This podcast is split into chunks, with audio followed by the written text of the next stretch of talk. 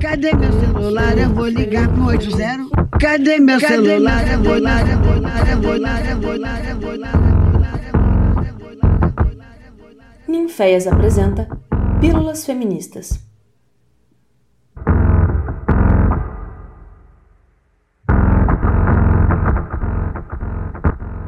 Olá, pessoas! Aqui quem fala é a Julia Oliva. Para quem já me conhece, sabe que tenho alguns podcasts aqui na plataforma. E para quem está chegando agora, eu sou artista, feminista e pesquisadora do Ninféias. E hoje eu tenho uma convidada muitíssimo especial chamada Flávia Oliva. E nós temos o mesmo sobrenome não por pura coincidência, mas porque somos primas. A Flávia tem acompanhado as pílulas feministas e me deu a sugestão de falar sobre rivalidade feminina feminina, porque ela tinha conversado com uma mulher sobre esse assunto e percebido que muitas vezes as pessoas ainda não entendem muito bem sobre essa construção. Nós fomos conversando e eu percebi que nós duas já vivemos experiências relacionadas com a competição entre mulheres. Imagino que todas as mulheres, inclusive, né? E tínhamos vontade de falar sobre isso. Então eu a convidei para gravar comigo, nesse formato de bate-papo mesmo. A Flávia não é nenhuma especialista no assunto e nem eu, mas sim duas mulheres atravessadas pelas mesmas experiências e sentimentos. Bom, bora se apresentar, prima? Oi, meu nome é Flávia Oliva, eu sou tatuadora, feminista e estudante de artes visuais pela Uninter. Eu moro em Itajubá e, como já foi dito antes, eu sou prima da Júlia. Eu fui convidada por ela para falar sobre um assunto que permeia as nossas vidas desde a infância. E lembrando, galera, que tudo que nós vamos falar por aqui é através da perspectiva de mulheres brancas e cisgênero privilegiadas de diversas formas. Ou seja, esse podcast se limita na nossa experiência. Pois então, o que é essa rivalidade feminina, né? Como ela acontece? Ela nada mais é do que mais uma engrenagem da nossa cultura machista e patriarcal que incentiva e constrói socialmente que mulheres têm que estar em competição o tempo todo. Para com essa coisa, garota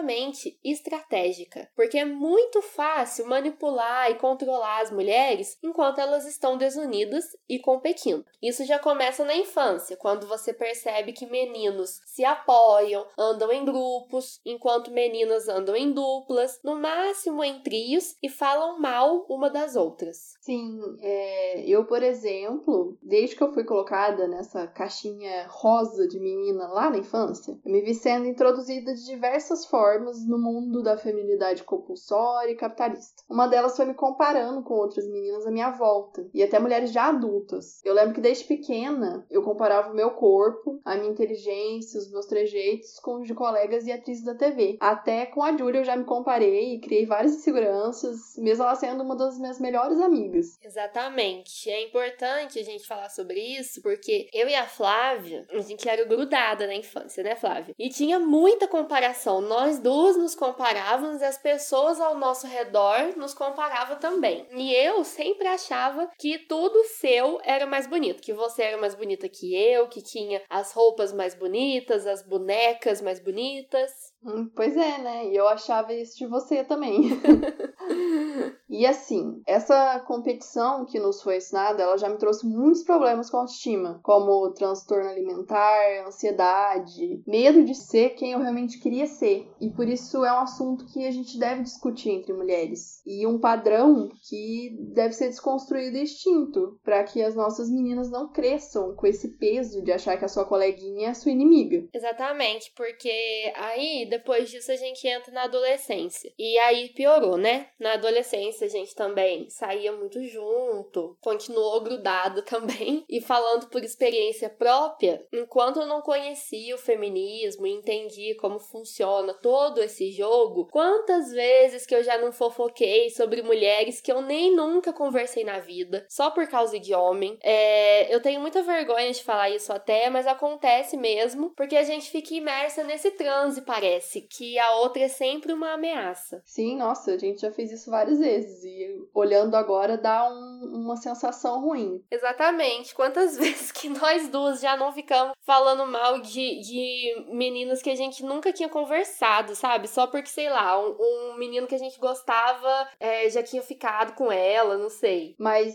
eu acho que a adolescência é esse momento mais forte da, da rivalidade. Porque é o período que você tá formando suas opiniões, os seus gostos, os seus desejos. E é também um dos momentos mais vulneráveis da vida de uma mulher. Porque é aí que as cobranças sobre faculdade ficam mais intensas. Que geralmente as descobertas sobre sexualidade se acentuam. Que se encaixar em um grupo é essencial. Então, ver outra garota tomando o seu pódio, entre aspas, na escola e relacionamentos é uma coisa inaceitável, que acaba gerando essa coisa de fofoca, bullying, entre outras coisas. E aí é criado esse mundo feminino, né? Completamente distorcido que diz sobre falsidade, fofoca, inveja, recalque, coisas fúteis. E é muito comum, por exemplo, que as mulheres que não se identificam com esse mundo prefiram a companhia de homens e se vanglorizem por isso. Tipo, ah, eu não sou como todas as mulheres, ou ser amiga de homem é muito melhor, mulher é tudo falsa. Sem entender que na verdade não é que os homens são melhores, é que eles não são ensinados a se rivalizar em torno dessa ideia de falsidade. Existe também competição entre eles, mas fica muito mais no lugar do machão, do alfa. Então, então, é como que essa cultura se consolida, né? É através da mídia que ela se consolida, com a cultura pop, a música, as novelas, filmes, programas de TV, etc. Porque eles criam histórias que giram o tempo todo em torno dessa rivalidade feminina. A gente pode pensar que filmes americanos como Meninas Malvadas ou Noivas em Guerra nem existiriam se não fosse falar sobre isso, porque é o tempo todo as mulheres em guerra, literalmente. Aquela é Regina George, é um mal em figura de gente. Ela parece uma garotinha egoísta, traiçoeira e descarada, mas na verdade ela é muito, muito mais do que isso. As novelas brasileiras também são um grandíssimo problema. Eu já peguei exemplos de novelas que incitam a cultura do estupro no último podcast que eu fiz com a Amanda e a Carol. E assim, gente, é estupro, é violência doméstica, rivalidade feminina, tudo muito romantizado e normalizado nessas novelas da TV aberta, que grande parte do povo brasileiro assiste. E não dá mesmo para achar que cenas de mulheres sendo espancadas seja algo normal. Por exemplo, como esquecer daquela cena da novela Celebridade, que a personagem Maria Clara espanca a Laura no banheiro. O eixo principal da novela era a rivalidade das duas e essa cena foi muito esperada. Eu era criança na época e eu lembro que como isso marcou, todo mundo queria ver essa cena. Você lembra disso, Flávia? Eu lembro, lembro sim. A gente era bem noveleira, né? Sim, crianças noveleiras. Sim. É, vamos escutar um trechinho da cena. Ah, quer ver o meu prêmio? Tá lá em cima da minha mesa, depois eu te mostro. Mas olha, não encosta o dedo não que pode marcar. Na verdade, eu acho que um troféu foi pouco. Você não foi premiada o suficiente, Laura. Cinismo não combina com você. Foi por isso que eu vim aqui. Pra te mostrar pessoalmente a minha admiração, não só pelo incentivo à cultura, não. Você tem tantos outros feitos admiráveis na vida. Mas vamos começar pelo roubo da minha ideia, que foi o que te trouxe aqui hoje à noite. Tá aqui o meu prêmio pra você. E pela armação pra tirar o Claudio Honor da empresa, mais um prêmio pra Laura Prudente da Costa! E por ter feito o Ernesto afundar a empresa! Você quer brigar?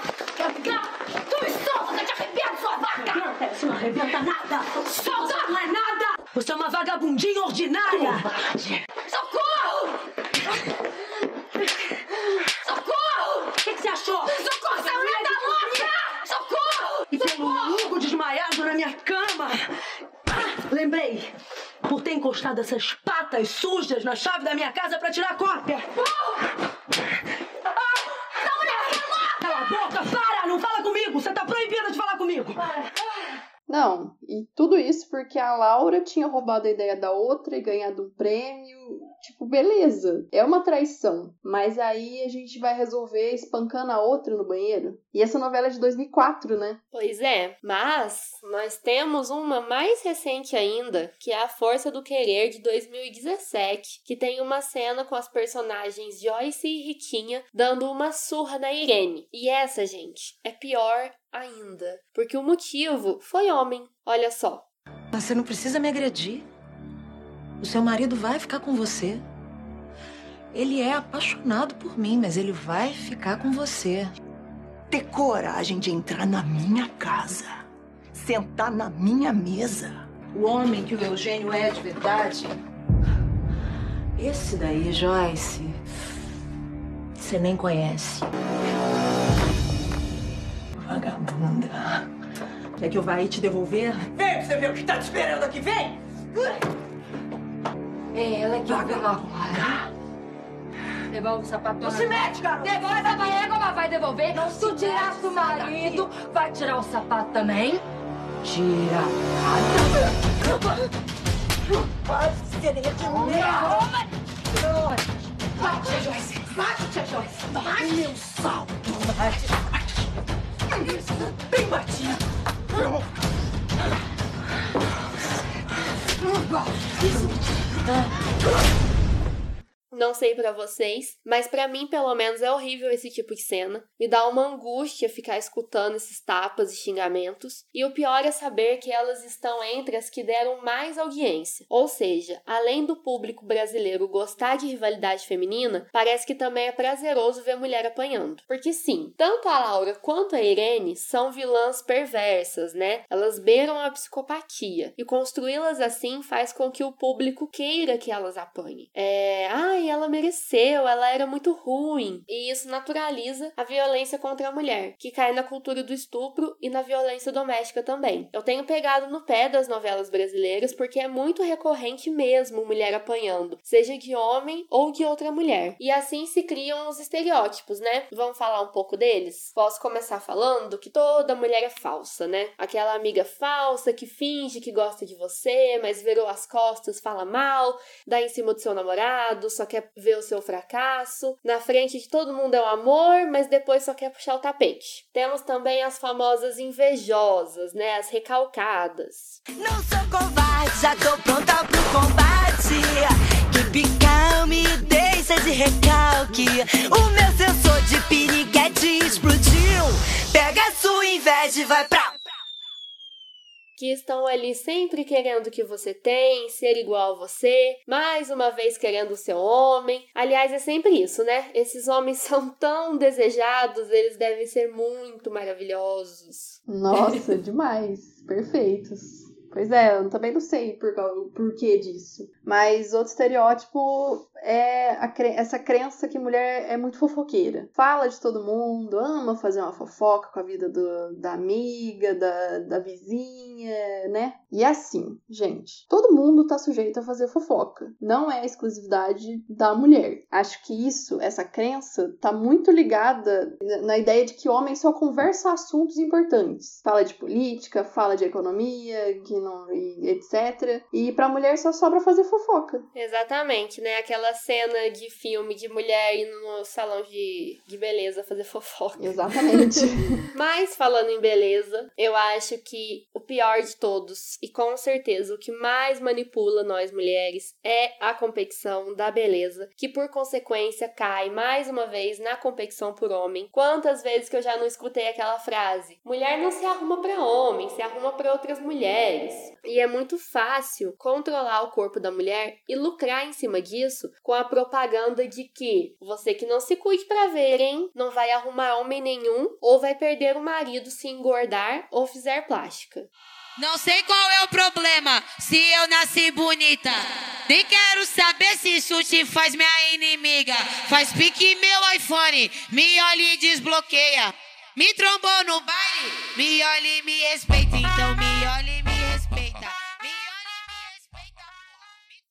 nossa, e essa ideia de que a gente precisa ser bela, e mais ainda, que a gente precisa ser mais bela que a mulher do nosso lado, é uma coisa completamente destrutiva pra gente. Nós nunca somos a nossa prioridade, nunca fazemos algo pensando no nosso bem-estar. É sempre pro homem, ou melhor, para a visão machista de mulher que eles criaram. E isso é um fardo super cansativo que nos trava de diversas formas e várias coisas da nossa vida. Pois é, nós poderíamos gastar nossa energia, dinheiro, nosso tempo com outras coisas para o nosso crescimento, ao invés de ficar se comparando e correndo atrás de um ideal de beleza o tempo todo. É que no fim só alimenta, né, essa indústria machista e patriarcal. E aí a gente fica pensando, né, como acabar acabar com isso. Hoje em dia, a gente escuta muito falar sobre a sororidade, né? Que é como nós mulheres precisamos enxergar as outras com maior empatia, dar apoio, suporte, perceber que a vitória da outra não significa a sua derrota, simplesmente porque o que acontece com uma pode acontecer ou já aconteceu com você. É ver uma mulher sendo assediada no ônibus e defender ou minimamente não colocar a culpa nela. E assim, ter empatia com outras mulheres não quer dizer que você deva ser amiga de todas as mulheres do mundo. Afinal, somos seres humanos e podemos ter afinidades diferentes, gostos diferentes, etc. Mas antes de julgar algo sobre a outra, é importante entender que algumas atitudes, se não praticamente todas as atitudes de uma certa mulher, podem ser permeadas pelo machismo também. Todo mundo está sujeito a reproduzir o machismo. Exatamente. E é lógico que nós não vamos fingir que nada aconteceu se alguma mulher quebrar a nossa confiança. Mas acredito que o caminho para isso tá muito mais em se afastar dela, se você quiser, ou em conversar do que dar uma surra no banheiro, igual na novela, né? E algumas atitudes podem ajudar nessa mudança de comportamento, como, por exemplo, elogiar uma mulher sem falar mal de outra. Outro meio de mudar esse quadro é criando um grupo de mulheres para se apoiarem, apoiarem seus sonhos, projetos, também consumir conteúdos feitos por mulheres e realmente levantar umas às outras, realmente construir essas essas, esses grupos, essas correntes, para que a gente possa ser essa semente plantada na vida das gerações mais novas, como nossas sobrinhas, primas, filhas, ou alguma outra geração que está por vir e que podem viver realmente essa sociedade de sororidade e união que a gente tanto almeja. E assim, é, falando por experiência própria, depois que eu me desprendi dessa comparação, dessa, desse sentimento de inveja e tudo mais, eu pude perceber como é maravilhosa a sensação de amizade verdadeira entre mulheres e como é forte, é poderosa a união entre as mulheres. É, a gente não fala isso da boca para fora, não, porque realmente é mesmo. E talvez seja por isso que ela é muito temida também.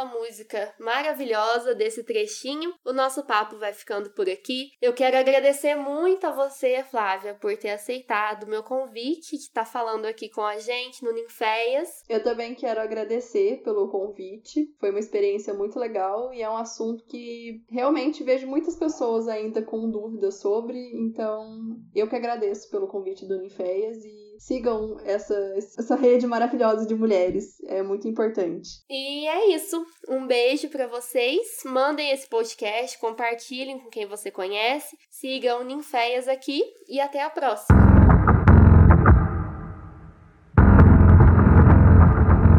Essa foi mais uma produção do Ninféias, Núcleo de Investigações Feministas, com o apoio da Pró-Reitoria de Extensão da Universidade Federal de Ouro Preto.